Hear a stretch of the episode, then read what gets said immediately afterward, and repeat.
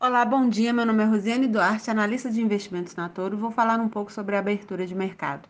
Hoje, nesta quinta-feira, dia 9 de novembro, teremos a divulgação de dados de pedidos de seguro-desemprego nos Estados Unidos, que tem ali uma expectativa de 215k.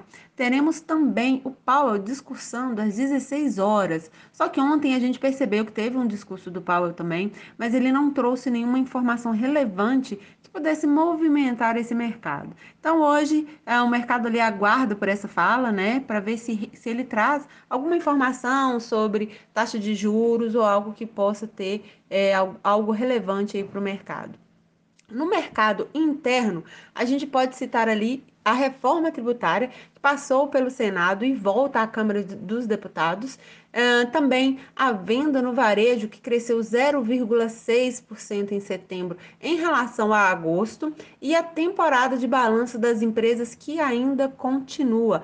Pode trazer voo aí ao mercado, as, as empresas né, que estão divulgando esses dados. E aí a gente observa também o minério de ferro com uma alta nesse momento é, e também a alta do petróleo, recuperando ali a forte queda nos últimos dias.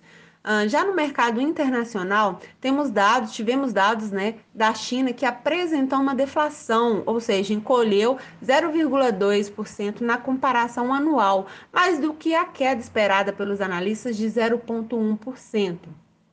Sendo assim, os preços ao consumidor chinês ali caiu é, em outubro. Agora, vamos verificar a bolsa brasileira nesse momento, ela trabalha com uma alta de 0,50%, cotado ali o índice futuro em 120.900 pontos.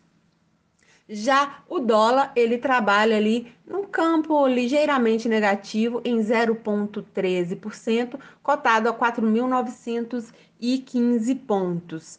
Ah, já a curva de juros ah, nas pontas curtas com uma ligeira estabilidade e nas pontas longas 2029, 30 e 31 uma ligeira alta.